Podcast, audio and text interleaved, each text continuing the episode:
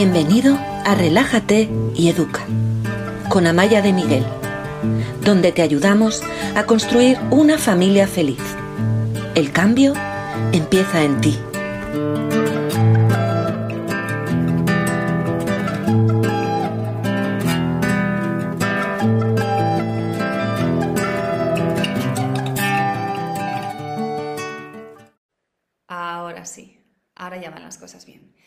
Bueno, pues em, hemos estado hace poquito, el viernes por la noche, estuvimos hablando de cómo educar sin gritos, cómo no gritar en casa.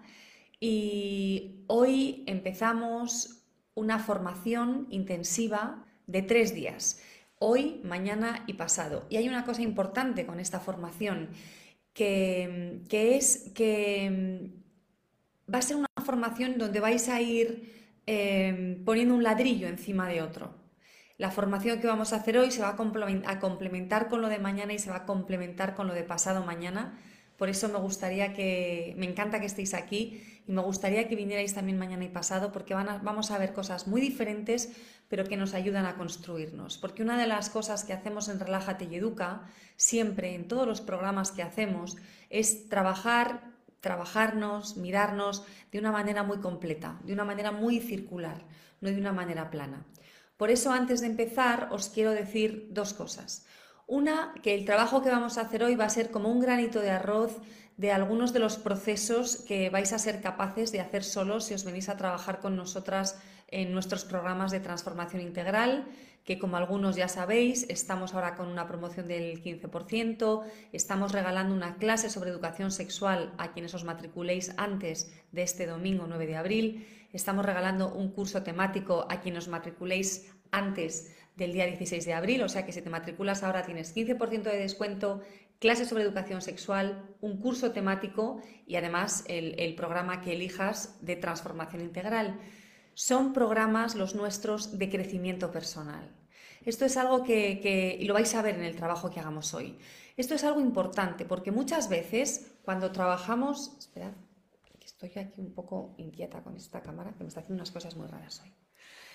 Em, cuando, cuando hablamos de maternidad, de paternidad o de formación en maternidad y paternidad, muchas veces mm, una de las cosas que, que veo y que pues, está muy bien, es que solo nos enfocamos en los niños, ¿no? O que mm, el programa, la formación está dirigida a los niños.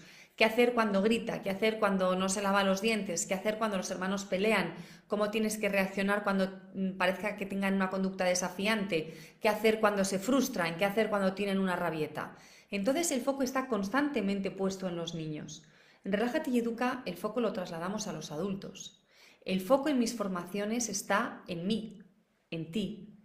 Por eso, eh, aunque, aunque trabajamos en el contexto familiar, es importante que comprendas que todo lo que yo voy a poder darte es de crecimiento personal tuyo, porque sabemos que cuando el adulto está bien, las cosas van bien.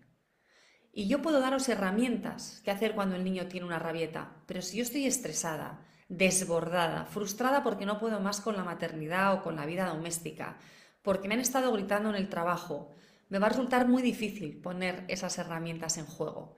Por eso lo que tenemos que hacer primero es trabajarnos a nosotros mismos, ser capaces de crear un buen tono, el tono de la familia, la cultura emocional de la familia, es la que nosotros definimos. Pero para eso yo tengo que estar bien, para eso yo me tengo que trabajar o me tengo que formar. Como siempre digo, em, el cambio es posible por las aulas virtuales, que no son aulas de Relájate y Educa, han pasado más de mil alumnos. Y tenemos un porcentaje de éxito altísimo, ¿no? Lo que nos cuentan nuestros alumnos cuando terminan en las encuestas anónimas es brutal. Es de un entre un 95 y un 97% de altísima satisfacción. Em, ¿Por qué os cuento esto? Lo que quiero decir es que el cambio es posible. Hay cosas en la vida que no podemos cambiar. Hay cosas en la vida que son las que son y nos toca apechugar, vivir con ellas y algunas son muy duras. Pero hay otras que sí podemos modificar. Y cómo nos relacionamos con otra persona, cómo nos formamos en inteligencia emocional, cómo creamos una buena cultura emocional en la casa, cómo cambiamos nuestra manera de vivir el conflicto. Todo eso se puede modificar. Y ahí está nuestro poder. Y la verdad es que es un viaje exige dedicación, esfuerzo, compromiso, pero es un viaje emocionante, porque todos los que estáis aquí, estamos, yo la primera, todos los que estamos aquí, cualquier persona a la que le interesa lo que yo digo, no quiere educar a sus hijos desde la tensión, desde la hostilidad, con el dedo todo el día, como si fuera mm, un régimen militar. Ninguno de vosotros quiere eso. Si no, no estaríais buscando, o no estaríais buscando aquí em, otras opciones, ¿no? O, abrir un poco las miras. Por eso, mi mensaje es, cambiar se puede, pero vamos a cambiar desde nosotros. No solo mirando al niño y su rabieta, sino mirándome a mí y mis rabietas, mirándome a mí y mi relación con el conflicto, mirándome a mí y mis limitaciones. Y hoy una de las cosas que vamos a trabajar precisamente tiene que ver un poco con las limitaciones. Porque algo que en mi experiencia nos ocurre con muchísima frecuencia, y decidme si os pasa o no si os pasa o no os pasa, es que hay una situación que no es fácil, que se repite, que, que, nos produce conflicto y nos produce desasosiego y nos produce malestar, pero se repite y se repite y se repite y no somos capaces de salir de ahí. Es que las comidas son horrorosas porque mi hijo no come todo lo que yo le digo. Y el lunes y el martes y el miércoles y el jueves y llevamos tres meses o tres años con una, situación de gran tensión durante las comidas. ¿Qué está pasando aquí? ¿Por qué no podemos deshacer este nudo? Ah, ya lo sé, porque espero que el que cambie sea mi hijo y que coma lo que yo pienso que tiene que comer. ¿Qué tengo que hacer yo? ¿Qué tengo que modificar? ¿Qué tengo que aprender para ser yo quien cambie el rato de las comidas? Por ejemplo. Bueno, pues este es el tipo de trabajo que vamos a hacer hoy. Para eso os voy a pedir que estéis dispuestos a escribir. Me encantará que escribáis en los comentarios de Instagram o, de Facebook. Aquellos que lo veáis en YouTube más adelante, por favor, tened papel y lápiz a mano y lo escribís. Y, y si alguno no quiere participar en los comentarios, por favor, con papel y lápiz, porque vamos a trabajar. No voy a estar solo yo aquí hablando, que me encanta, sino que lo que quiero es que hagáis vosotros un trabajo interno, porque en mis programas de transformación integral, todo lo que hacéis es un trabajo interno. Muchos me decís, yo la teoría me la sé, Amaya, pero no consigo poner en práctica. Bien, pues con nosotras las cosas se ponen en práctica, porque yo soy muy práctica y porque mis programas son un entrenamiento. No es la teoría, sino que es un entrenamiento. Os digo que hagáis cosas, que ejecutéis, que cambiéis, que actuéis. Ahí está nuestro poder. Esa es la fuerza que tenemos. De manera que si ya estáis delante con los teclados o con la mano en el teléfono o con papel y lápiz, vamos a empezar. ¿De qué quiero que hablemos hoy? ¿Qué es lo que vamos a trabajar hoy? Hoy vamos a trabajar algo que todos tenemos, que son dificultades. ¿Quién no tiene dificultades? Todos tenemos dificultades. Me gustaría que escribierais en los, en los comentarios si os pasa eso que he dicho antes, si os ocurre que hay situaciones que llevan siendo difíciles tiempo. ¿Hay alguna situación así en vuestra familia? ¿O en vuestra casa las situaciones difíciles duran una semana y luego encontráis maneras para que se diluyan? Contádmelo, porque es importante que veamos qué relación tenemos con las dificultades del día a día. Y ahora, una vez que ya estáis dispuestos a escribir y con papel y lápiz, lo primero que quiero es que identifiquéis, que penséis en una situación difícil de vuestro día a día, que se repita, una situación pesada, una situación rollo. Mira, por aquí nos dicen, sí, sí, a mí me pasa, a mí me pasa. Mirad, aquí nos dice, ya tenemos la primera situación, que nos la dice María Pilar. Mi hijo no para de levantarse de la mesa, aunque estoy continuamente sentándolo. Cuéntanos, María Pilar, cuántos años tiene tu hijo, ¿vale? Así tengo una idea de, en qué momento vital está. Mis dificultades se alargan en el tiempo, nos dicen por aquí. Aquí hay una niña de tres años que se despierta tres veces por la noche y la madre está agotada. Aquí hay otra que nos cuenta la rutina de después de cenar y llegar a la cama. Dientes, pipí y a la cama. Más gente cuyos niños se levantan todo el rato de la mesa. Bueno. Bueno, pues ya estáis escribiendo algunas de las situaciones. Yo voy a... Mi hijo no para de ver la televisión y sus programas, por más que yo le digo. Em, lo que me estáis mostrando es que hay situaciones que llevan mal en vuestra casa desde hace tiempo. Puede ser un mes, pueden ser tres meses, no sé desde cuándo es lo de la televisión, o este niño que se, que se levanta mucho de la mesa. Por aquí me han dicho que es de cuatro y siete años, no sé, no sé si son, no sé si uno de ellos es el niño que se levantaba. Em, peleas a la hora de llegar a cuando se llega de la escuela, bueno, pues aquí tenemos unas, unas cuantas situaciones. Mm, vamos a ver de qué manera alguna de estas situaciones la podemos vivir de otra manera, la podemos cambiar. Pero fijaos que los que vamos a cambiar vamos a ser nosotros, no ellos. Porque el cambio siempre empieza en ti. Por eso es tan importante que nos formemos para tener herramientas, para saber cómo tenemos que cambiar, porque si no vamos cambiando a ciegas. Yo siempre he dicho, yo he tenido dos mentoras, gracias a ellas Relájate y Educa existe, si no, no existiría. Me he formado mucho más, no solo con las dos mentoras, pero las dos mentoras que me ayudaron cuando mis hijos eran pequeños, mucho antes de imaginarme que un día fundaría Relájate y Educa, han sido definitivas en nuestra vida familiar y su, enseñanza todavía está viva en mí. Está viva en mí para mi familia y está, está viva en mí hacia vosotros. El cambio es posible, pero para poder cambiar necesitas que alguien te guíe. Y para eso estamos aquí. Vamos a pensar, por ejemplo, en, esta situación de estos niños que se levantan constantemente de la mesa. Fijaos lo que está ocurriendo. Hay unos niños que se levantan todo el rato de la mesa y unos padres que les agarran y les sientan. O les dicen, siéntate, siéntate, por favor, ¿te puedes sentar? Es que te lo he dicho tres veces, por favor, te sientas de nuevo, venga, siéntate, venga, siéntate. Y, y esta rueda continúa y continúa y continúa y el niño no se sienta. Algo hay que modificar aquí, algo está pasando, hay algo que no está bien. ¿Quién lo tiene que cambiar? Idealmente los niños, que se quedarían sentaditos. Si los niños tuvieran la capacidad de cambiar, ya lo habrían hecho. Porque seguro que a ellos no les gusta esa situación, seguro que es desagradable. Entonces, ¿Qué podemos hacer?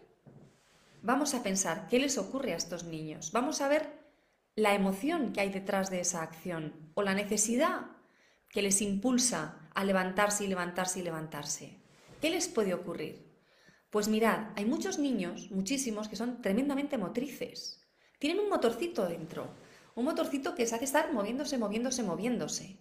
Entonces, en mi opinión, lo primero que hay que hacer es darse cuenta de que los niños tienen determinadas capacidades que no son las de un adulto o que no tienen capacidades y que a lo mejor la capacidad de estar 20 minutos sentado mientras como no es una de mis capacidades, porque tengo este motorcito dentro y no se para, es que no se para. Entonces me obligas a estar sentado y he estado sentado en el colegio y mi cuerpo no puede, porque mi cuerpo, mi cerebro lo que le está diciendo es muévete, muévete, muévete, muévete. Entonces, primero conocemos en qué fase están nuestros hijos, quiénes son, y para eso trabajamos nuestra empatía.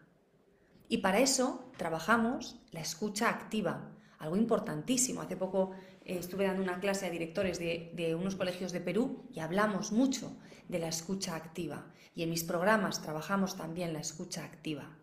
¿Cómo puedo comprender a mi hijo? ¿Cómo me puedo poner en su piel? ¿Cómo puedo entender lo que de verdad le pasa? ¿Se levanta de la mesa porque es un maleducado y un desobediente? ¿Se levanta de la mesa para retarme? ¿Se levanta de la mesa porque es una mala persona? ¿Se levanta de la mesa porque le encanta que estemos enfadados? ¿O se levanta de la mesa porque está con el motorcito y ha estado todo el día en el cole? Probablemente el niño y no tiene esa capacidad de estar sentado tanto tiempo. Entonces lo primero que voy a hacer es comprenderle. Lo segundo que voy a hacer es revisar mis estructuras mentales porque para mí es más importante que el niño esté sentado durante los 20 minutos en la mesa a que no tengamos una bronca diaria. ¿De dónde viene ese aprendizaje? ¿Cuál es mi temor? ¿Cuál es mi miedo? Y aquí es donde está empezando el cambio en ti.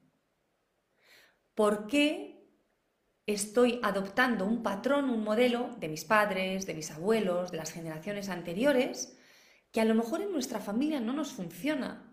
Porque os voy a decir algo, muchos de nosotros preferimos que nuestros hijos se levanten durante la comida, pero que estemos todos a gusto y tranquilos y queriéndonos, en lugar de estar todas las comidas malhumorados y con distancia.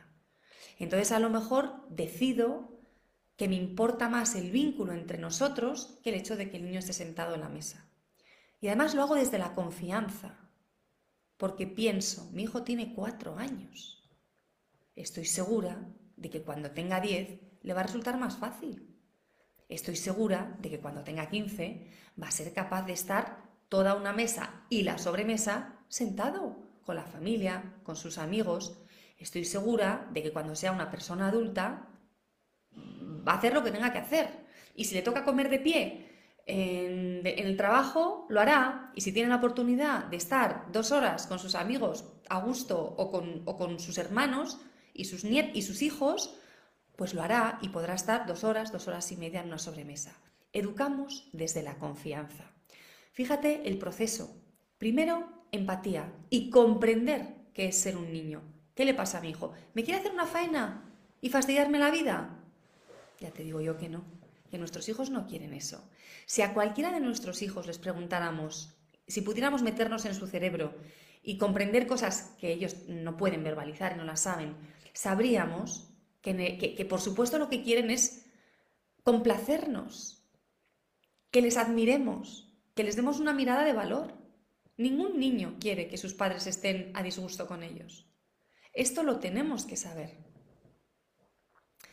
Em, son las 9 y 20. Primer paso. Segundo paso, ¿cuáles son mis esquemas mentales? ¿De dónde viene la pauta y la norma que yo estoy siguiendo? ¿De dónde? ¿Es mía? ¿Responde a mis propios valores o responde a los valores de mis padres? Es que a lo mejor yo ya no los tengo. Son valores heredados otras, de otras generaciones. A lo mejor a mí no me funciona. ¿Cuáles son mis prioridades en casa? Mis prioridades son las normas y las pautas, eh, digamos, por cosas externas o, normas y pautas que afecten a la integridad emocional de la persona, al respeto, al vínculo, al afecto, al cariño, al cuidado y al buen trato. ¿Hacia dónde me voy a ir? ¿Qué es más importante para mí para el desarrollo de mis hijos? ¿Veis todo el camino? Tercero, me proyecto desde la confianza y esta confianza se la hago ver a ellos y les puedo decir, madre mía, ¿qué motorcito tienes? Estoy segura de que cuando tengas unos añitos más, ese motorcito va a saber pararse de vez en cuando. ¿Tú crees que ahora puede estar parado un ratito? ¿Qué más cosas podemos hacer? Cambiar la estructura en la comida. Por ejemplo, una de las cosas que mi madre hacía con nosotras de niñas esto lo he contado muchas veces aquí, recuerdo muchas comidas así, a lo mejor no eran tantas, pero yo lo recuerdo como una gran parte de la infancia, a lo mejor fue un mes que tuvo un gran impacto en mí, se lo tendré que preguntar a mi madre, nunca se lo he preguntado, pero mi madre rifaba mucho en la comida, ¿sabéis lo que es rifar? En un café se rifa un pez al que le toque el número 10, 1, 2, 3, 8, 9 y 10, y al que le tocaba el 10, pues o se quedaba fuera y se rifaba entre los otros dos, o le tocaba em, rifar. Y teníamos varios rifos y los íbamos haciendo. ¿Qué está haciendo aquí el adulto? ¿Qué está haciendo? Esto es clave. Esta es una de las claves de todo el trabajo en Relájate y Educa. Cuando tienes un hijo que se levanta de la mesa constantemente, o las otras, o que solo quiere ver la tele, las otras situaciones que nos habéis dado, o que le cuesta irse a la cama por la noche, empezamos a considerarlo como un problema. Uy, llega la hora de comer, ya me tengo que poner con cara de enfado porque estamos enfrentándonos al problema de la hora de comer. Pero en Relájate y Educa hacemos un cambio de mentalidad fuerte, porque una de las cosas que hacemos es revisar nuestros pensamientos y revisar nuestra manera de entendernos a nosotros y a los demás. Es un cambio, fijaos que mis programas se llaman de transformación integral, porque eso es lo que busco. Busco cambios profundos y radicales pero vas a seguir siendo tú, pero una versión muchísimo mejor. Em, Me he despistado. Mm. Ah, una de las cosas que decimos es, en lugar de esto es un problema, mi hijo es un problema, no apaga la tele, ya voy a tener que tener la bronca con él, ya me voy a tener que enfrentar, ya le tengo que castigar, pero como se le ocurre, en lugar de eso, nosotros en Relájate y Educa sabemos que nuestra hija en ese momento tiene una dificultad.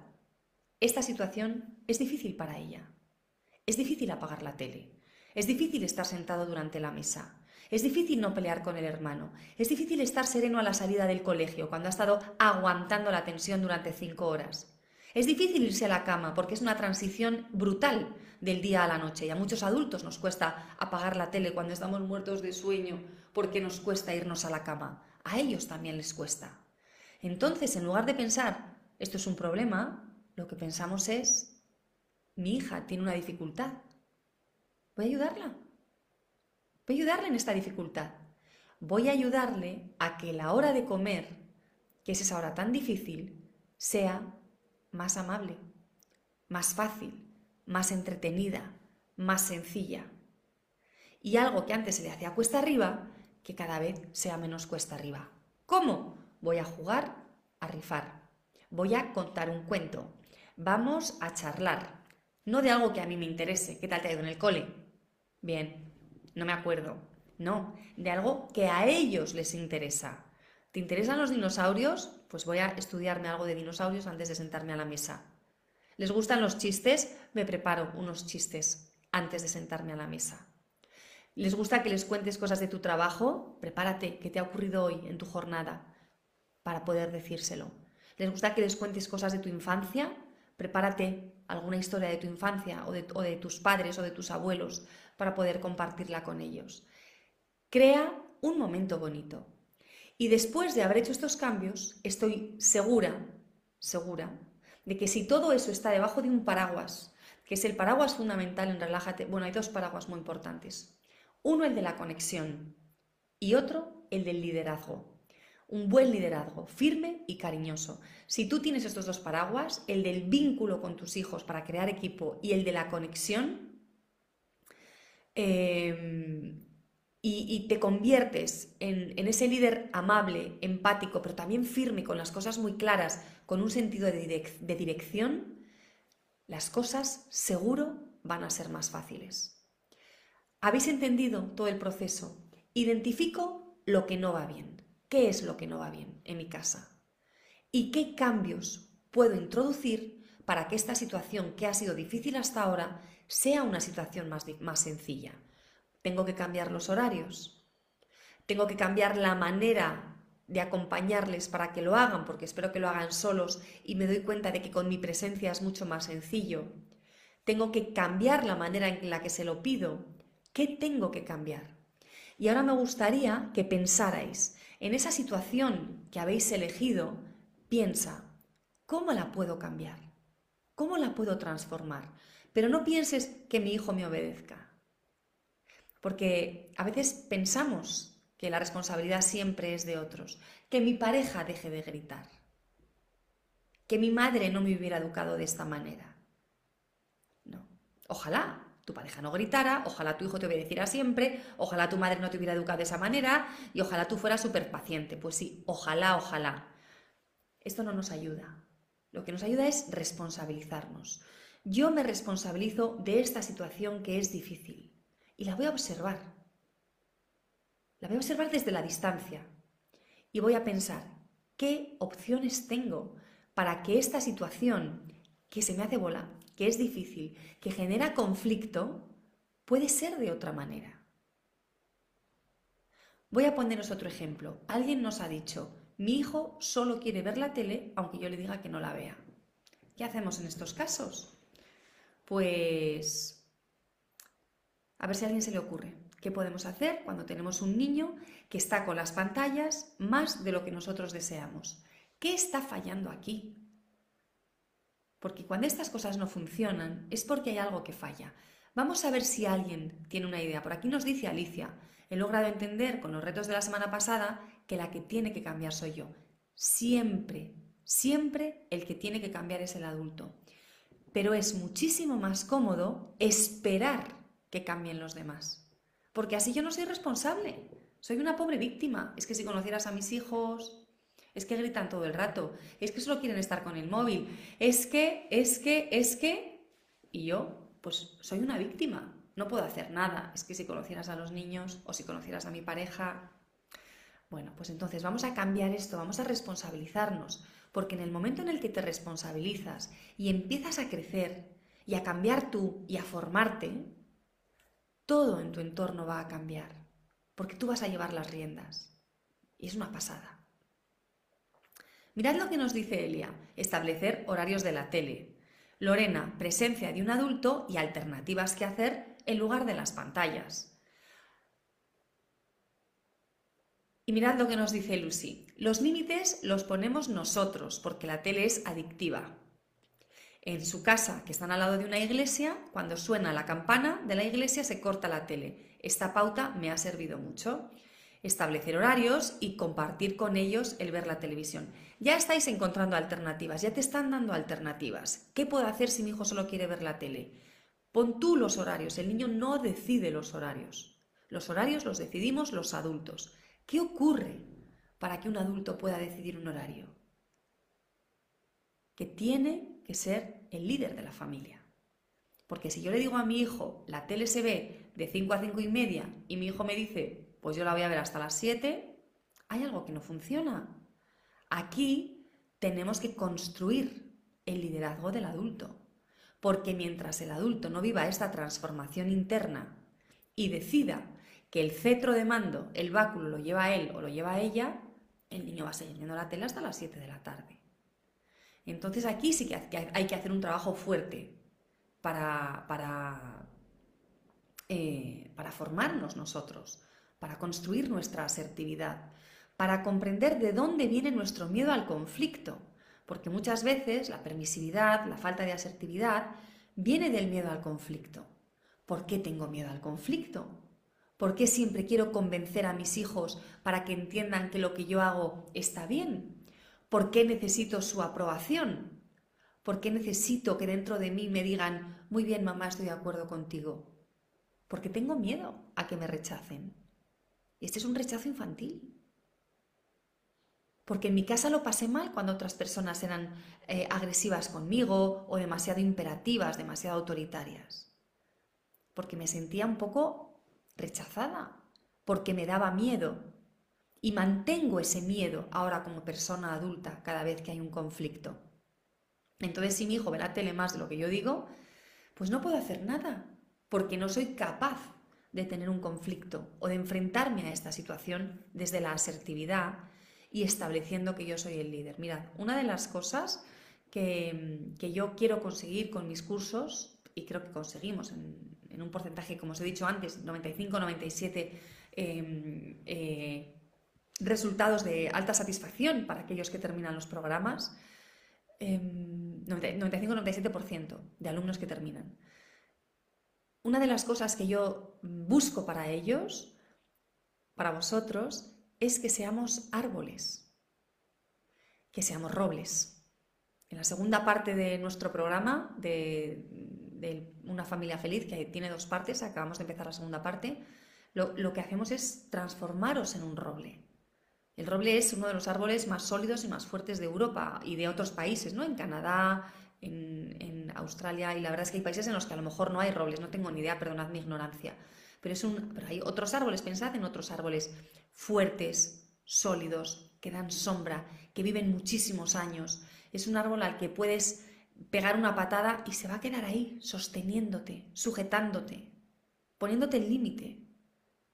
Y te va a dar sombra, y te va a dar cobijo, y te va a dar fruto, y le puedes trepar, porque puedes jugar también. Eso es lo que nosotros queremos ser. Queremos tener esa firmeza. Pero si mi hijo hace con la tele lo que quiere, es que no soy un roble, soy un arbolito que se va cambiando de sitio. Y yo no quiero eso para ti. Yo quiero que seas un roble. Y a veces para ser un roble hay que retirar la televisión. Hay que guardarla en un altillo. Hay que llevarse el cable de casa. Hay que estar sin televisión tres meses. Hay que colocar una aplicación o un timer ¿no? que la apague. O hay que instalar una aplicación, un control parental que apague la tele a una hora determinada. Pero tenemos que establecer sistemas, tenemos que establecer cambios. Alguien nos dice, mira, aquí nos dice, dificultad para dormir la siesta, cuatro años y medio. ¿Alguna idea? A ver si alguien nos da alguna idea. Vamos a trabajar un poco en equipo. Mientras tanto, mientras escribís qué hacemos con un niño de cuatro años y medio que no se quiere dormir la siesta, voy a contestar a Miren, que nos dice qué pasa cuando uno de los líderes pone una norma y otro la levanta aunque sea puntualmente. Si esto ocurre una vez, no pasa nada. Pero si ocurre con frecuencia, los niños en lugar de tener un faro, ¿no? si somos barcos y tenemos un punto de referencia, un faro, pues tienen dos faros. Entonces, mm, ¿dónde voy? No tengo ni idea de hacia dónde tengo que ir. Esto es otra de las cosas que hacemos en, en Relájate y Educa, en los cursos de transformación integral. Para aquellos que tenéis pareja, os, os damos una guía muy clara, casi un guion. Esto suena un poco rígido, pero no es nada rígido, de verdad. Pero os damos unas pautas para que podáis tener estas conversaciones difíciles sobre crianza o sobre cualquier otro tema sin agresión, sino para fortaleceros para construir equipo. Fijaos lo que nos dicen con esta niña de, cuatro años o este niño que ya no quiere, eh, que, tiene dificultad para dormir la siesta. Pues nos dicen, a lo mejor es que ya no necesita la siesta. A lo mejor es que ya no tiene que dormir más. Y, y, otros nos dicen cuentos inventados entre ambos. Ellos tienen al elefante Rodolfo, cada día hay una aventura, se relajan y al final se duermen. Otros nos dicen que vayáis juntos, que le abraces y que os durmáis los dos. Pero, pero es posible que la que tiene que, que cambiar seas tú y pensar, empatizar con este niño y pensar, a lo mejor es el momento de soltar y permitirle que dé un paso hacia adelante en su, en su etapa de desarrollo. A lo mejor ya no necesita la siesta. Mira, mi primer hijo a los tres, años y poco eran unas peleas, no peleas para que se echara la siesta, no quería, pero yo conseguía al final que se la echara, pero era una hora pintando en la cama, jugando juntos, era un drama para mí, era agotador. No había peleas, ¿eh? Pero él no quería. Entonces pintábamos, jugábamos y poco a poco al final yo ganaba la batalla por KO. Mi madre vino a vernos, nosotros vivíamos en Washington, en Estados Unidos. Vino a vernos y estuvo tiempo con nosotros y me dijo, Amaya, ninguno de los dos ganáis nada con esto. Tú estás agotada, tenía otras dos niñas también, estás no sé cuánto tiempo intentando que el niño se duerma, él no quiere, se resiste, al final cae porque, porque le tienes ahí tanto tiempo en la cama, que deje de dormir la siesta. Y le hice caso. Y, y funcionó. Hubo unas semanas que el niño estaba más cansado, un poco más irascible por las tardes, pero luego ya el cuerpo se acomodó al nuevo ritmo y fue todo bien. Tenía tres añitos. Em, voy a contestar a María porque nos hace una pregunta que, que a lo mejor es para preocuparnos. María nos dice qué podemos hacer cuando un adolescente es agresivo verbalmente. Pues mira, María, una cosa es agresivo de mamá déjame en paz, mamá no me hables, voy a mi cuarto, y otra cosa es, mamá, mm, te voy a dar un puñetazo, mamá, eres una no sé qué, eres una no sé cuál. Y si tenéis ese tipo de conductas que son de verdad agresiones, necesita ayuda. Necesitáis ir a un terapeuta. Si tiene más de 14 años, eh, yo os recomiendo que, que vayáis a un terapeuta. Y por aquí Miren me dice que me gusta mucho y os lo voy a leer. Amaya, gracias, eres muy buena y clara. Gracias a ti, Miren. Em, ¿Vais entendiendo cuál es el proceso del cambio? El proceso del cambio no es espero que mi hijo con tranquilidad apague la tele, espero que mi hijo con tranquilidad se eche la siesta, espero que mi hijo esté sentado en la mesa todo el rato. El cambio es ¿qué proceso mental tengo que cambiar yo? ¿De qué manera tengo que ser más creativa para que esta situación difícil se convierta en una situación fácil? Pero el cambio siempre es nuestro, siempre es del adulto. Em, están estas, estas familias, varias, que me habéis dicho que es difícil que los niños se vayan a la cama. Y bueno, esto es. Esperad un momento, que he visto un mensaje por aquí. Bueno, lo he debido perder. Em, y aquí nos dicen alguien que, que, desde los dos años ninguno ha querido siesta. Mi hija, la más pequeña, dejó de dormir a los dos años porque veía a los dos mayores activos. A mí no me gustaba, pero igual era una pelea, se resistía y yo dije, bueno, pues, pues nada, pues esta niña duerme siesta dos años, mala suerte. A cambio, como nos dice Karina, se van a la cama muy prontito. Em, ¿Qué pasa con estos niños que no quieren irse a la cama por la noche? Para, para, que veáis distintos tipos de situaciones que sí se pueden modificar, dificultades que se pueden trabajar. Pues aquí nos habla alguien de una niña que dejó de echarse siestas a los 18 meses. Pues sí, será pronto, nos parecerá pronto a todos, pero no querían la batalla y, la dejaron. Em, cuando los niños se van a la cama, desde luego no se quieren ir a la cama, hay que cambiar cosas. Todos hemos pasado por etapas así. Yo eh, lo he contado aquí varias veces. Mm, cuando nos cambiamos de Washington a Londres como familia, mm, colegio nuevo, eh, casa nueva, amigos nuevos, todo nuevo, todo nuevo. Mm, gente muy cercana de la familia que habíamos perdido, que se habían quedado en Washington. Alguien que, nos ayudaba con la casa, que cuidaba a la niña, pues se quedó en América, se, se quedó allí en Estados Unidos. Bueno, pues fue un duelo fuerte y esta niña por las noches lloraba tan fuerte como si estuviéramos pegando una paliza que mi marido y yo de manera independiente pensábamos, los vecinos van a llamar a la policía, es que le van a llamar. No nos lo decíamos para no asustar al otro, porque yo estaba convencida, si yo hubiera sido mi vecina, habría llamado a la policía. A lo mejor teníamos a la niña en brazos, a lo mejor estábamos con ella en su cama, a lo mejor estábamos regañándola. Hicimos de todo, cosas bien, cosas mal, pero no había manera. Esta niña seguía sin querer de ninguna manera dormirse. Y entonces un día decidí hacer un cuento. Y lo podéis encontrar en YouTube. En YouTube hay un vídeo mío que se llama De la pesadilla al final feliz en 15 minutos. Creo que se llama así, a lo mejor me equivoco. O algo de rabietas. Eh, bueno, pues este vídeo, mm, este cuento, perdón, lo hice, yo no había fundado Relájate y Educa, mm, no, eh, me estaba formando mucho para mí, para nosotros, había tenido estas dos mentoras, pero esto fue algo que me vino por, porque tengo mucha intuición y por inspiración. Y entonces un día, después de ya mm, varias semanas, con, estos llantos horribles, que de verdad parecía que la estábamos pegando, y la verdad es que jamás la habíamos pegado, pero parecía que la estábamos dando un palizón, eh, por cómo gritaba, cómo lloraba. Entonces hicimos un cuento con ella, el cuento de irnos a la cama. En ese cuento dibujamos las hadas, porque en mi casa hablábamos de emociones a través de las hadas. El hada mordidinis, que mordía, el hada risinis, que se reía, el hada besinis, que nos daba besos, el hada patadinis, la que daba patadas, llorinis, la que lloraba. Y las dibujábamos, porque era una manera de trabajar las emociones. Esto es algo que a mí me salía de manera intuitiva, espontánea, porque veía que nos ayudaba. Nadie me lo había enseñado, era algo mío, y, ahí estaban nuestras hadas en nuestras conversaciones. Yo tenía mis hadas, venían, uy, hoy ha venido la danfadinis, a ver si se va. No, creo que está detrás de la puerta, ayudadme por favor que no entre, que es que la estoy viendo, que hoy no sé qué pasa, que el hada de la paciencia se ha debido de ir, se ha quedado en la calle y el hada de enfadinis la veo que está ahí. A ver qué hago para que no, para que no llegue. Y em, pues hicimos este cuento donde primero dibujamos las hadas. Las hadas que nos hacen sentir bien y las hadas que nos hacen sentir mal con la niña que nos decía, pues hasta ponle unas flores, pues hasta ponle no sé qué. A las malas las, coloreamos feas, que yo las iba a colorear igual de bien que a las guapas, pero ella me dijo que no, que tenían que estar feas. Y luego dibujamos toda la secuencia de irnos a la cama.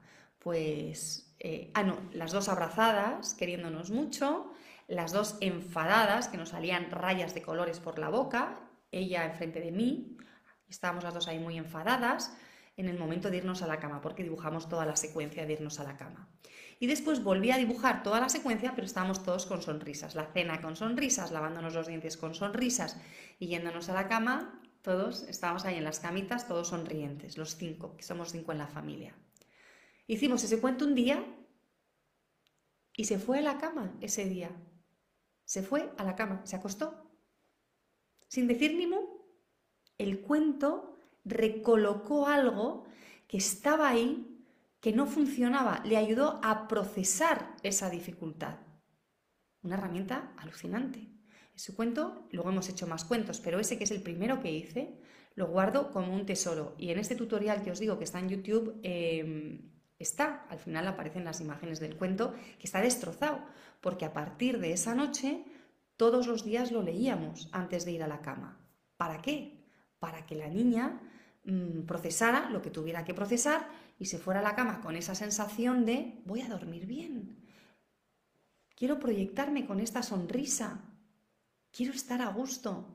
Veo el amor, porque era importante las fotos de los abrazos, de las dos, queriéndonos. También era importante las fotos de la agresividad y de la tensión. Bueno, las fotos, los dibujos, para que nos viéramos. Entonces, lo que os quiero decir es que siempre hay una vía, siempre hay una vía, pero la tenemos que trabajar, la tenemos que buscar y a veces no viene así. Pero lo que sabemos es que si seguimos haciendo lo mismo día tras día, día tras día, las cosas van a seguir igual. Por eso, mi intención hoy, mi mensaje hoy, es que observes lo que no funciona en casa, qué es lo que no va bien, elijas una situación, una de ellas, solo una, y empieces a pensar, ¿qué puedo hacer para cambiarlo? Pero no lo que puedes hacer para que cambien ellos, lo que puedes hacer para cambiar tú, lo que tú puedes aportar para que esa dificultad se vaya diluyendo, porque la responsabilidad está en ti. El poder de cambio está en ti. Y esto es un regalo, esto es la leche. Y lo tenemos que usar. Hay veces em, que, algunos de vosotros me decís, es que yo no puedo cambiar. Y yo, les, y os respondo, pues no vengas a trabajar conmigo. No puedes ser mi alumna. Yo solo trabajo con gente que sabe que puede aprender a hacer las cosas de otra manera y que tiene la capacidad de cambiar su engranaje interno, de hacer clic, clic, clic, clic, clic, clic, cambiar ese engranaje para que las cosas empiecen a ser de otra manera. Cuando alguien piensa no voy a poder, aquí lo que tenemos es un obstáculo de pensamiento. Eso lo vamos a trabajar mañana o pasado. Los pensamientos obstáculo. Es que yo no puedo, es que yo soy así. Cuando alguien me dice, es que yo soy así, es que yo no tengo paciencia y grito, digo, vale, pues ya está. Pues si eres así no hay nada que hacer, ¿no? En cambio hay otras personas que no tienen paciencia y gritan y dicen, yo voy a cambiar. Hasta ahora me he comportado de esta manera, voy a aprender a comportarme de otra. Voy a aprender a comunicarme de otra manera. Porque yo no soy mis gritos. Yo no soy mi impaciencia. Eso no me define. Eso es una conducta. Es como si alguien dice, soy maleducada. Serás maleducada a veces, a veces eres maleducada y a veces no. Tienes la capacidad de ser a veces maleducada y a veces educada. Solo tienes que alimentar cada vez más la capacidad de ser educada. Bueno, pues esto... Ay, mira, nos dice aquí Maite, me encanta escucharte. En casa probamos, ¿dónde está la voz bonita? Y funcionó. Qué bien, Maite. Me alegro. Lo que os quiero decir es que esta capacidad la tenemos prácticamente todos. ¿Quién no tiene esta capacidad de cambio? Pues alguien que está en un proceso de depresión profunda. En este momento no va a poder. Alguien que tenga una enfermedad mental fuerte. Pues en este momento no va a poder. Pero cualquier persona que no tenga una enfermedad mental severa o fuerte eh, puede aprender mecanismos para comunicarse de otra manera, para cambiar horarios. Antes me decíais, no quieren irse a la cama. Bueno, pues es que a veces lo de irse a la cama es algo tan sencillo como adelantar la hora de irse a la cama tres cuartos de hora.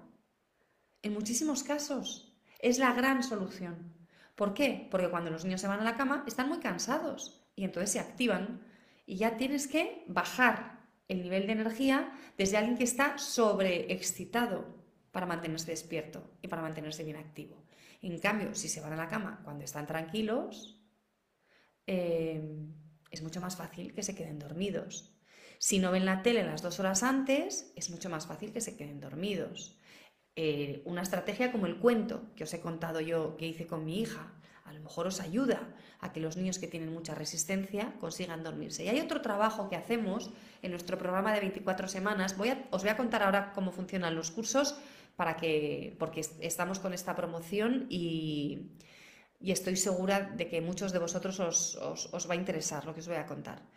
Em, una de las cosas que hacemos eh, en el programa más largo, en mi mejor programa, que se llama Una familia feliz, es implicar a los niños en su propia dificultad, que es un poco lo que hice yo con el cuento que os acabo de contar. En este cuento, a través de los dibujos, hechos juntas, en un momento de conexión y de encuentro, dibujaba yo, pero la niña estaba ahí diciéndome, aquí me pones unas flores, aquí haces no sé qué, aquí haces no sé cuál, aquí coges el morado eh, y aquí coges el color verde. En realidad ese cuento lo que le estaba diciendo es, tu dificultad tienes una gran dificultad emocional a la hora de irte a la cama, entonces reaccionas de manera agresiva, eh, hay otras maneras de, de vivir esta situación, hay otras maneras de actuar ante esa emoción difícil. Lo que hicimos fue un acto de inteligencia emocional, un ejercicio de inteligencia emocional, con el, lenguaje y el medio adecuado a una niña de 5 años que es la edad que tenía esta niña, cuatro años y medio, no llegaba a cinco. Nosotros con, los niños em, trabajamos muchísimo la inteligencia emocional y les decimos, me he dado cuenta de que a la hora de irte a la cama vienen eh, las ganas de hacer pis, las ganas de beber agua.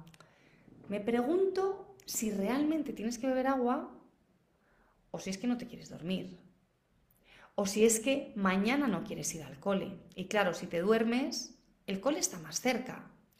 Y si hay algo con respecto a esa dificultad para ir al cole, solo nombrarlo, a veces ya, sirve para que haya un gran cambio, un cambio brutal. Entonces, ¿no se quieren ir a la cama? A lo mejor modificamos los horarios. Cenamos muy pronto, muy pronto, quitamos extraescolares, por ahora, dentro de seis meses ya veremos, quitamos extraescolares, cenamos muy prontito, muy prontito y, y después de cenar hacemos algo suave, suave, suave. Ponemos luces suaves en el salón, leemos cuentos en el sofá, nos vamos a la cama con suavidad, le, cantando una canción o, o, con actividades que no sean muy excitantes y estamos 10 minutos con cada hijo en la cama, por ejemplo, para que sepan que no es te doy un besito y pum, te quedas ahí, sino que todavía vas a estar 10 minutos con mamá. Eh, ¿Qué podemos cambiar? Pero muchas veces el cambio son los horarios. Dame un segundo que por aquí me dicen que si puedo dar el, el tutorial de, del cuento y lo voy a hacer, pero en Instagram no puedo hacerlo. Os lo voy a poner en Facebook. Aquí está. Del Os lo voy a poner en Facebook o os lo pongo en un comentario, ¿vale? Ya está. Eh, entonces, para los que os habéis incorporado tarde, quiero que sepáis que esta es la primera de tres formaciones que voy a dar mañana y pasado a la misma hora, en, el mismo sitio, en tu casa, aquí en Instagram y en Facebook. Y, vamos a tratar cada uno de los días un tema que, son temas de crecimiento personal, para que veáis el tipo de procesos que son necesarios vivir para conseguir que tú seas la persona que sostiene y lidera la familia de la mejor manera posible. Para eso se necesita observar lo que ocurre, estar dispuesto al cambio, tener una gran capacidad de empatía, tener liderazgo, súper importante desde la asertividad, muchísima conexión, es un ingrediente fundamental la conexión, y no hay que tener miedo, hay que tener confianza y hay que ser creativos. Porque yo puedo pensar, si mis hijos no están en la mesa sentaditos los 20 minutos, Dios mío, ¿qué va a pasar? Van a ser unos delincuentes, pero es que ni siquiera pensamos eso, porque no pensamos. Solo tenemos una estructura antigua heredada en el cerebro que nos dice, mi hijo tiene que estar 20 minutos sentado. Y si esto supone lucha diaria, lucha diaria, lucha diaria, yo tengo esta estructura que me sigue diciendo, mi hijo tiene que estar 20 minutos sentado. Entonces yo lo que quiero es que reviséis estas estructuras. ¿Me están ayudando o nos están haciendo la vida difícil.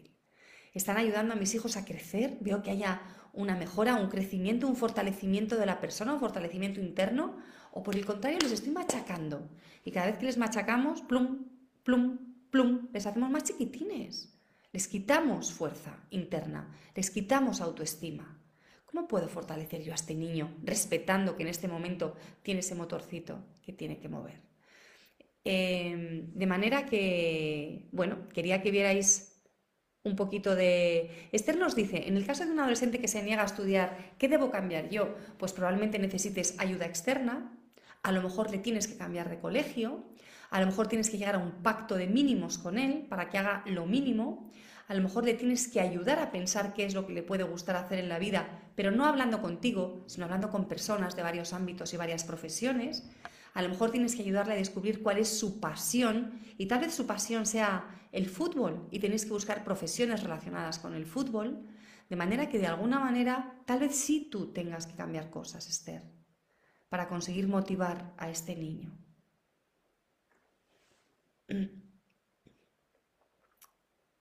Hijos de 4 y 5 años que compiten por todo. ¿En qué puedo cambiar yo?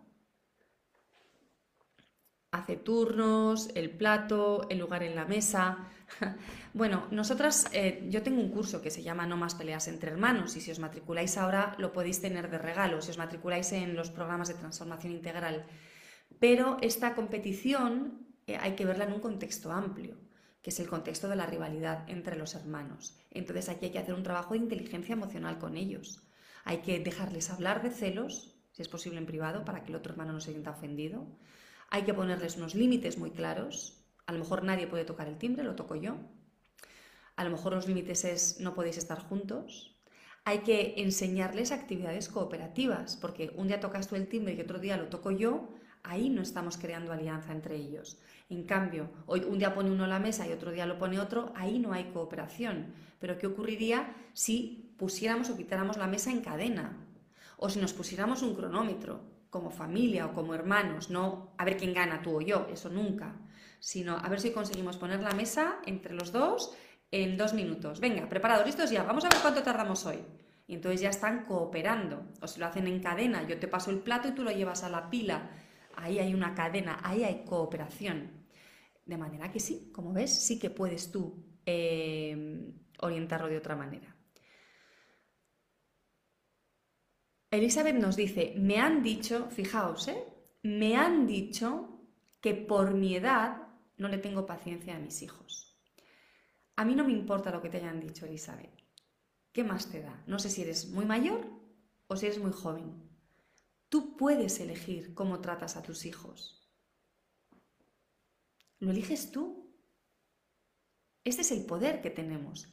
Cada día de mi vida, siempre que tengo la oportunidad, elijo tratar a mis hijos desde la tranquilidad, la serenidad y el respeto. Eso lo puede hacer alguien de 10 años y lo puede hacer alguien de 80. No sé qué edad tienes tú, pero si estás entre 10 y 80, puedes elegir tratar a otra persona desde la serenidad, la tranquilidad y el respeto. ¿Qué te importa lo que te digan los demás? Eres tú quien tiene el dominio de ti misma o la que lo quiere conseguir.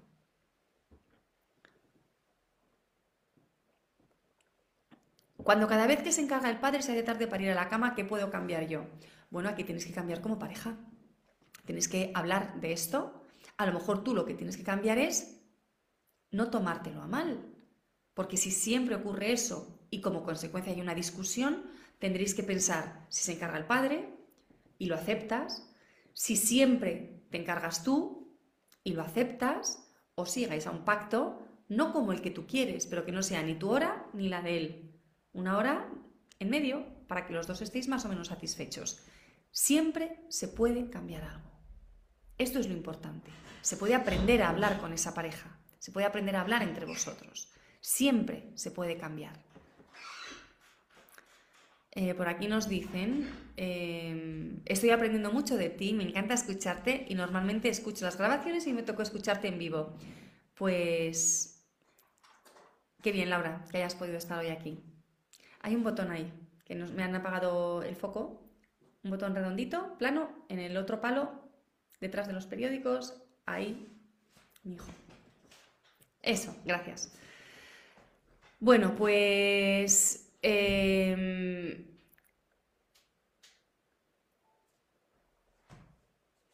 vamos a...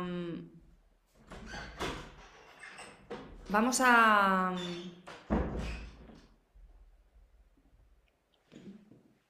Os voy a contar ahora em, cómo me podéis conocer más. Me conocéis más mañana y pasado a esta misma hora. Vamos a, tratar otros dos temas diferentes. No os quiero decir cuáles son, pero venid porque quiero que trabajemos.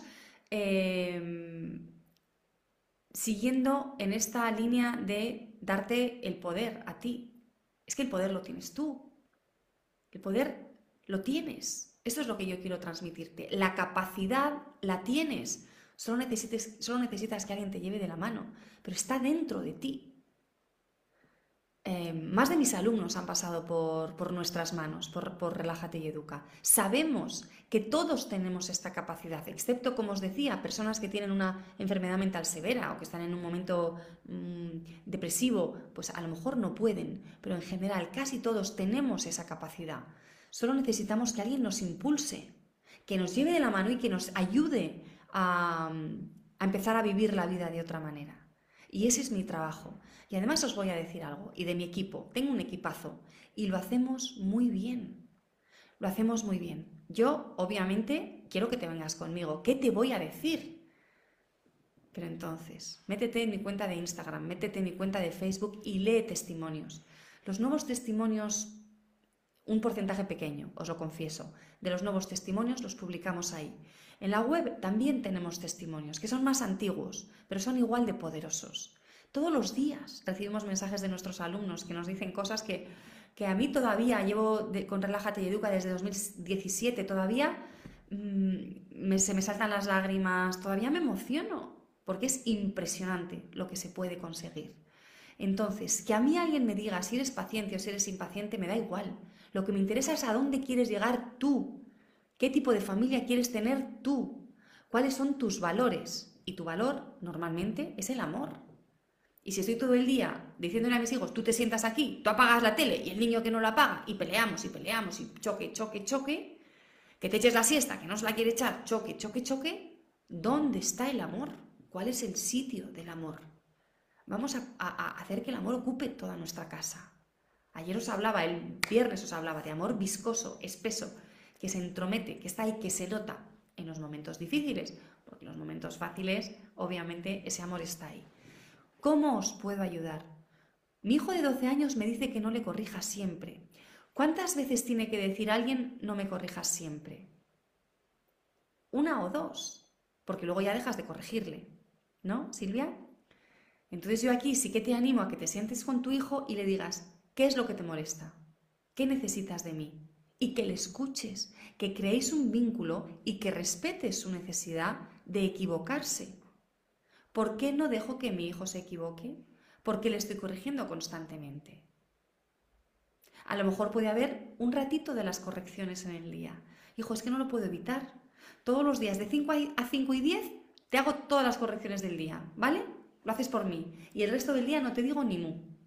Y así tú tienes tu necesidad de educar y él tiene su necesidad de satisfecha de estar un poco tranquilo, no tener a alguien detrás todo el rato. Mal, mal, mal, mal, mal, mal. Pero cuando nuestros hijos nos dicen cosas con esa claridad y con esa franqueza, en mi opinión, hay que escucharles, hay que darles espacio. Em, yo he creado dos cursos de transformación integral y uno de adolescentes. He creado más cursos, pero estos son de los que os voy a hablar ahora. Un curso, un programa de siete semanas un programa de 24 semanas y otro programa doble que es el de 24 más adolescentes. ¿Qué conseguís en estos programas? Hagamos que el amor esté en toda la casa, me encanta. Nos dicen por aquí. ¿Qué, vais a conseguir en esos programas? El programa es para que tú crezcas. Son programas de crecimiento personal eh, dentro del ámbito doméstico. La realidad es que nuestros alumnos mm, nos, nos cuentan que, su crecimiento se ha producido en ellos. Entonces sí, se nota con los niños, se nota con la pareja si tienen pareja, pero se nota fuera de casa, se nota en el trabajo, se nota en ellos consigo mismos. El otro día mm, me contaba una profe de instituto, una alumna, estábamos en una sesión y me decía, mi relación con mis alumnos de instituto ha cambiado muchísimo, porque les escucho, porque tengo una relación más real con ellos y porque y, me dice, y en el recreo vienen a hablar conmigo. Y también nos dijo, em, y algunos se esfuerzan porque como tenemos un, cierto vínculo, como hay una relación, no quieren defraudarme. Entonces yo les veo que se esfuerzan porque no quieren defraudarme. ¿Yo le enseño a tratar a sus alumnos? Pues de manera directa no. No hay un tema en mi programa que sea cómo tratar a tus alumnos de bachillerato o de instituto. No. Pero el crecimiento es personal. ¿Adolescentes solamente? ¿Tiene alguno? ¿Tienes un programa para adolescentes? Sí, tengo un programa de adolescentes. Se llama Adolescentes. Está en mi página web en Relájate y Educa. Pues... Em, bueno, pues como os decía, nuestros programas son programas de crecimiento personal donde eres tú quien va a crecer y quien se va a desarrollar. Hay uno que dura siete semanas, y hay otro que dura 24 semanas y luego está el de 24 más adolescentes. Los que toda la información os la voy a mandar, si tengo vuestro correo electrónico, que espero tenerlo, si no, por favor, dádmelo. Me mandáis un mensaje privado, no lo publiquéis aquí, que no queremos que todo el mundo conozca vuestro correo electrónico, no sea que empecéis a recibir cosas raras. Em, o me escribís a maya.relajateyeduca.com. Eh, ahora, si os matriculáis ahora, os matriculáis en el programa que elijáis, 7 semanas o 24 semanas. Eh, tenemos un 15% de descuento. Hasta el día 9 de abril hacemos dos regalos, una clase sobre educación sexual para que tú seas el principal referente en materia de educación sexual en casa y un curso temático. Ahora te llevarías estos dos cursos. El día 9 de abril retiro la clase sobre educación sexual y te quedaría el curso temático. El curso temático lo eliges. Yo he creado cinco. Uno sobre autoestima, otro sobre peleas entre hermanos, otro sobre el uso de pantallas en casa, todas las pantallas. Otro sobre deberes, muchos me estáis diciendo, no quiere estudiar, no quiere estudiar. Hay otro curso sobre deberes y acompañamiento escolar. Y hay otro que son herramientas alternativas a los gritos, a los castigos, a las amenazas, a los chantajes, a los premios. Em, y tú eliges cuál de estos cursos quieres. La elección, o sea, ahora tienes educación sexual y un curso gratis y un 15% de descuento. El día 9 de abril, este domingo, se va la clase sobre educación sexual. ¿Por qué quiero que vengas a trabajar conmigo? Porque sé, porque tenemos un, entre un 95 y un 97%, de satisfacción. Digo entre porque tenemos varias preguntas que se relacionan con esto. Em, para los alumnos que terminan los programas. Em, algunos alumnos, cuando pensaban en el de 24 semanas, que son seis meses, esto me lo han contado después, decían, ¡buf, qué largo! No sé, no sé si atreverme. Pero hacemos una encuesta anónima al final de los cursos y, una pregunta es, ¿se te ha hecho largo? ¿Se te ha hecho corto? ¿Te ha gustado la duración? Y desde 2017, ni uno, no, perdón, desde 2019, que el curso de 24 semanas de seis meses es de 2019, ni una persona, ni un alumno nos ha dicho, se me ha hecho largo. Muchos nos han dicho, nos ha parecido bien y otros nos han dicho, queremos más, se nos ha hecho corto. Por eso hemos hecho la segunda parte, para que nos dé miedo el tiempo. Los programas, nos dice Luisi, tienen acceso de por vida. Sí, a mí lo de por vida me da mucho miedo. No me parece un poco... Pero mientras Relájate y Educa existe, tenéis acceso a los programas. Son programas de eh, que primero os son entrenamientos, yo los concibo como un entrenamiento, entonces vais recibiendo los materiales por correo electrónico para que sigáis mi ritmo. Pero todo ese material está en una página web y cuando termináis, y algunos también antes, os damos el acceso a la web para que podáis volver siempre que lo necesitéis. Ahora, dentro de un año, dentro de dos años. Pero incluso, aunque sea un ritmo, hay gente que de pronto lo para. Amaya, que tengo una oposición, estos son casos reales. Amaya, que operan a mi padre. Amaya, que me he puesto enferma, Amaya, que tenemos COVID los cuatro, no podemos estudiar, no podemos seguirte. Entonces os paramos el envío de materiales. Y al cabo de 10 días o dos meses, nos decís, ya estoy, ya puedo continuar. mándame los materiales donde lo dejé. O quiero empezar desde el principio, ¿puedo empezar desde el principio? Y empezáis desde el principio, como queráis. Somos muy flexibles y nos adaptamos mucho a vuestras necesidades. Y algo importante es que durante el tiempo que estáis trabajando con nosotras, siete semanas o 24 semanas, vuestras preguntas. Que es que hoy eh, estaba agotada y no se querían ir a la cama y he perdido los nervios y les he dado un azote y me he enfadado muchísimo. ¿Qué podía haber hecho?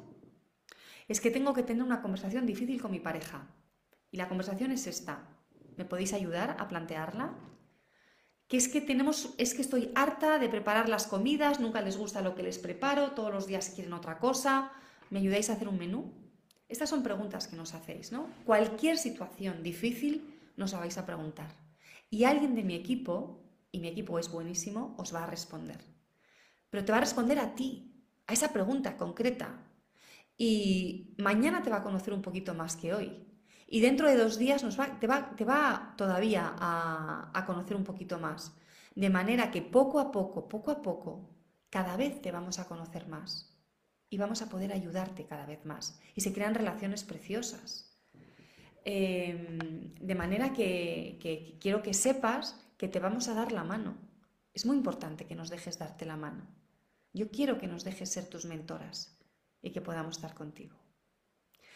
Nos dice Paula, ¿hay algún curso o programa sobre el retroceso de pañal por embarazo? No, sobre esto no hemos comentado nada, pero más allá de solo lo de pañal, aquí lo que tenemos que hacer es un acompañamiento muy fuerte a este niño que es, o niña que está sufriendo ya la llegada del siguiente.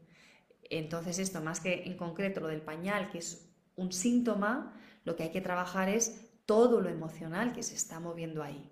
Y eso, mm, la inteligencia emocional se trabaja en todos mis programas, sobre todo en el, mejor que tengo, que es el de 24 semanas, pero también en el de 7, en el de 24 más, en más profundidad y de manera más extensa, y también en el curso No más peleas entre hermanos, donde lo que hablamos precisamente es de los celos, entre otras cosas. Bueno, eh, yo creo que nos vamos a despedir ya. Os veo mañana Mañana venid también con papel y lápiz, eh, porque también vamos a hacer un trabajo práctico de autoconocimiento y de crecimiento personal. Y si quieres hablar conmigo porque estás pensando en venir a, en venir a trabajar, en matricularte en uno de nuestros cursos, pero no sabes exactamente en cuál, mm, me ayudará, no me ayudará, es que mi familia es peculiar, a lo mejor con nuestras circunstancias no puede ser, hablemos. Reserva una llamada conmigo. Estoy mandándote por correo electrónico los enlaces a la llamada gratis, eh, están en mi página web, mm, lo voy a poner en Facebook, en Instagram, como es en el teléfono me cuesta mucho más, vamos, más difícil, pero no te preocupes porque mm, lo vas a recibir. Si no lo recibes, si tienes prisa, si quieres hablar conmigo cuanto antes, em, mándanos un mensaje y dínoslo. Quiero hablar con Amaya, ¿me podéis por favor enviar el enlace para la llamada gratis. Bueno, pues nos vamos a despedir ya. Muchísimas gracias por haber estado una vez más aquí. Me siento siempre muy acompañada. Para mí es un auténtico privilegio poder guiar a tantísimas familias para conseguir que tengáis la familia que queréis tener. Mm, una de las cosas que Mm, que nosotros hacemos es eh, no centrarnos en los niños, ¿no? Yo me centro en el grupo. A mí lo que me importa es la familia y me importas tú. Porque si estamos siempre centrados en los niños, ¿dónde estoy yo? Hay muchas madres, sobre todo mujeres, también no, no, también padres, pero sobre todo mujeres que me dicen, no, con los niños lo estoy haciendo bien, pero yo estoy destrozada. No disfruto de mi vida, estoy de mal humor, eh, estoy agobiada, no me divierto, entonces no funciona, hay algo que no funciona. Yo quiero que tu grupo funcione, que seas un modelo de bienestar, que seas un modelo de placer, de disfrute, que cuando entres en tu casa estés a gusto y que eso sea lo que transmites. ¿no? Que haya un ambiente de qué bien estamos aquí. Bueno, pues os voy a mandar un fuerte abrazo y espero veros mañana a esta misma hora hace una hora y cuarto que nos hemos pasado en Relájate y Educa, en Facebook y en Instagram. Un beso muy fuerte y una vez más, gracias. Gracias por haberme acompañado hoy también. Hasta mañana.